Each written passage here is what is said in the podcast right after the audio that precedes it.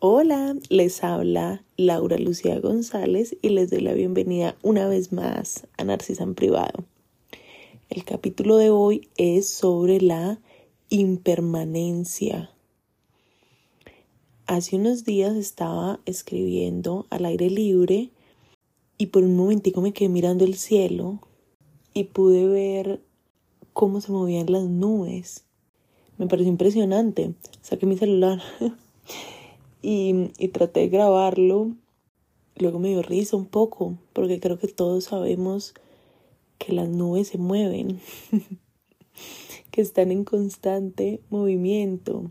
Lo que pasa es que a veces uno no las estamos mirando y dos se mueven tan despacio que se vuelve un poco imperceptible.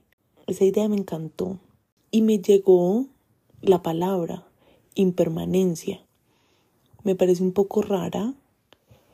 Por un momento dudé si era una fabricación de mi mente, pero la busqué y muy seguramente la había leído en alguna parte, por eso la tenía en el radar.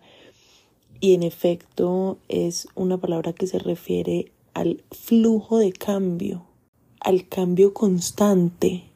E inmediatamente supe que era el siguiente capítulo, porque me recordó lo inevitable del cambio lo imperceptible que es en el día a día y lo notorio que es a largo plazo. Y me recordó también la resistencia que tenemos a generar el cambio, a hacernos responsables del cambio y a tomarlo un poco en nuestras propias manos. Y sobre ese susto y esa resistencia tengo algunas hipótesis que son las que voy a dejar consignadas hoy aquí. O sea, lo primero decir que me parece completamente válido tener miedo y sentir alguna resistencia respecto de la incertidumbre, respecto de lo desconocido. La manera en la que yo me explico la incertidumbre es algo así como saber que podemos perder, pero no tener mucha claridad respecto de lo que podemos ganar. Saben, a veces mi mente grafica lo que digo y lo que pienso. Y la manera en la que me imagino eso que acabo de decir es estar de pie en el presente, sabiendo lo que tenemos, sabiendo lo que nos ha costado construirlo y caminar hacia el vacío, como hacia una oscuridad profunda en la que no sabemos propiamente qué hay. Yo he escuchado desde niña un adagio popular que voy a criticar aquí, no, no adhiero, y es mejor malo conocido que bueno por conocer, que es algo así como quédate como estás y donde estás así seas infeliz. Siempre será mejor que lo desconocido. Me parece cómico porque al acercarme con algo de rigurosidad a ese dicho, es como si se desbaratara. Es como si hubiese sido una mentira convertida en verdad a punta de repetición. No es cierto que sea mejor algo malo solo por ser conocido. Porque además, otra cosa que me pareció maravilloso del asunto de la impermanencia como concepto es que el cambio es constante, minúsculo de pronto, pero constante. Entonces no hay algo así como lo conocido. Todo se estaba moviendo, siempre.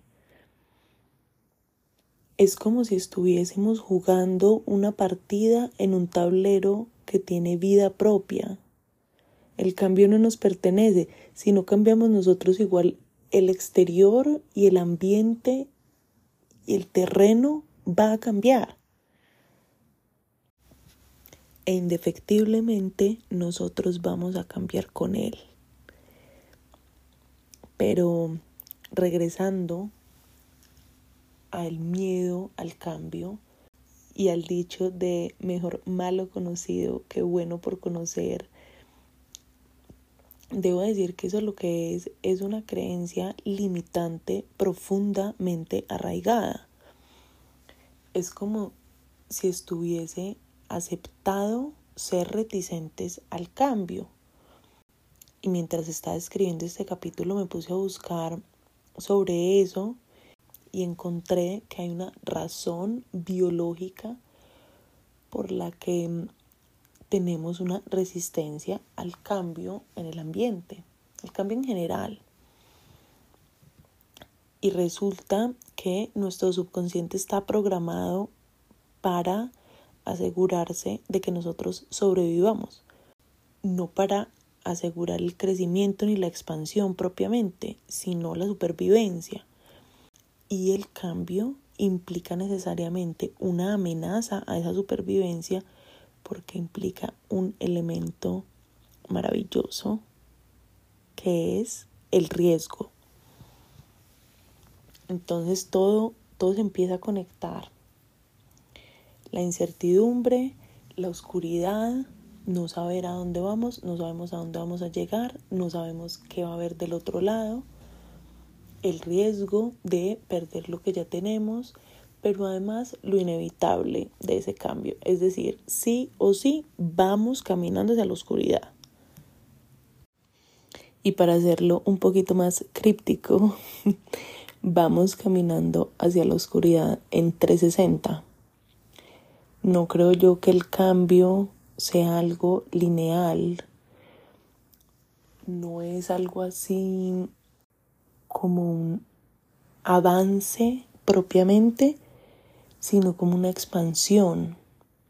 Es como si estuviésemos viviendo en un círculo de lo conocido y cualquier paso que demos fuera de ese círculo está en la oscuridad y está en la incertidumbre no hay manera de movernos si no es dentro de la incertidumbre.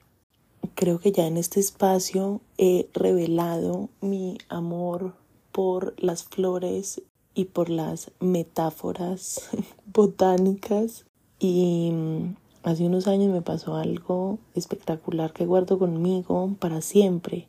Había comprado un anturio, que es mi flor preferida, y lo había comprado florecido. Luego ya en mi casa el anturio volvió a florecer, pero la flor era mucho más pequeña que la que yo había comprado inicialmente.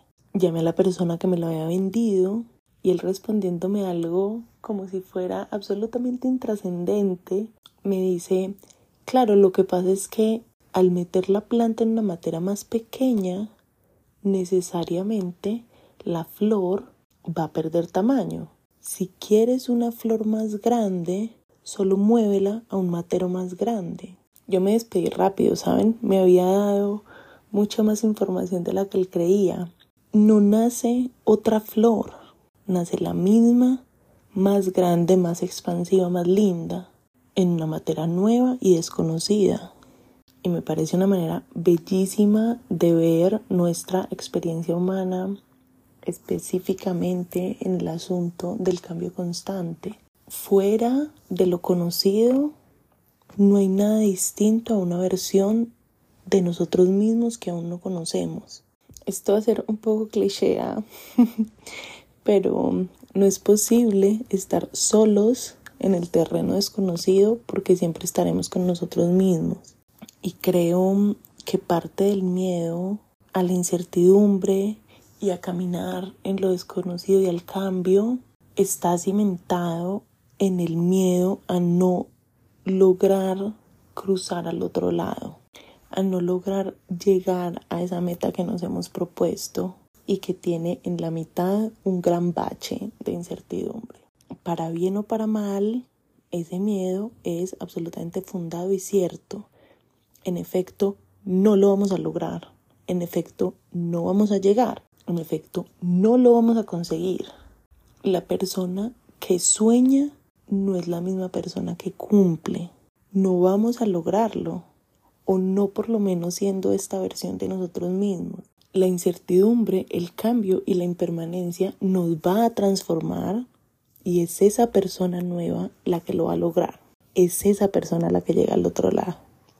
Ahora, un periodo de transición y creo que ese es el mayor miedo y la mayor resistencia. el momento en el que abandonamos un sueño para darle vida a otro, en el que damos por terminar una relación, un trabajo, un proyecto, donde nos movemos de ciudad.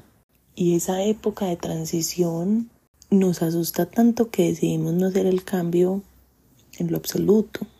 Pero hay una reflexión muy importante que quería dejar guardada aquí y es que si un cambio está marcado, va a pasar con nuestra voluntad o no. Muchas veces creemos que nuestra vida está en paz, pero solo está en silencio, que no levantemos la mano, que no nos atrevamos a pasar por el periodo de transición, por la soledad, por la incomodidad, por un par de conversaciones en las que vamos a tener que ser vulnerables, no nos asegura que la situación se quede como está. Tú puedes quedarte todo el tiempo que quieras en el trabajo que no te hace feliz, pero tu permanencia en ese trabajo no depende solo de ti. Puedes poner en espera tus sueños, tus prioridades, tu salud mental, e igual puedes perder el trabajo. Aquí ha saltado a la luz una incoherencia aparente y es si el escenario igual va a cambiar, si la situación igual va a cambiar, cuál es la motivación que yo tengo para hacer ese cambio directamente. Porque además en el cambio de la situación no tenemos propiamente una responsabilidad. En el cambio que activamos nosotros, sí.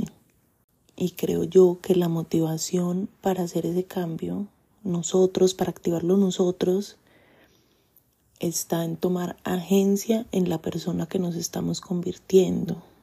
Buscar esos escenarios de cambio que sabemos que nos van a llevar a ser una versión más honesta, más auténtica y más expansiva de nosotros mismos. Y volviendo al riesgo y a la idea de incertidumbre, no hay manera de saber qué hay del otro lado. No hay manera de saber a qué lugar nos va a llevar seguir caminando. Pero si le soy muy honesta, conocer una versión mía más expansiva, más honesta, más auténtica, para mí vale cualquier riesgo. Con esa reflexión los dejo por hoy. Les agradezco infinitamente hacerse parte de este espacio y nos encontramos por aquí muy pronto. Bye.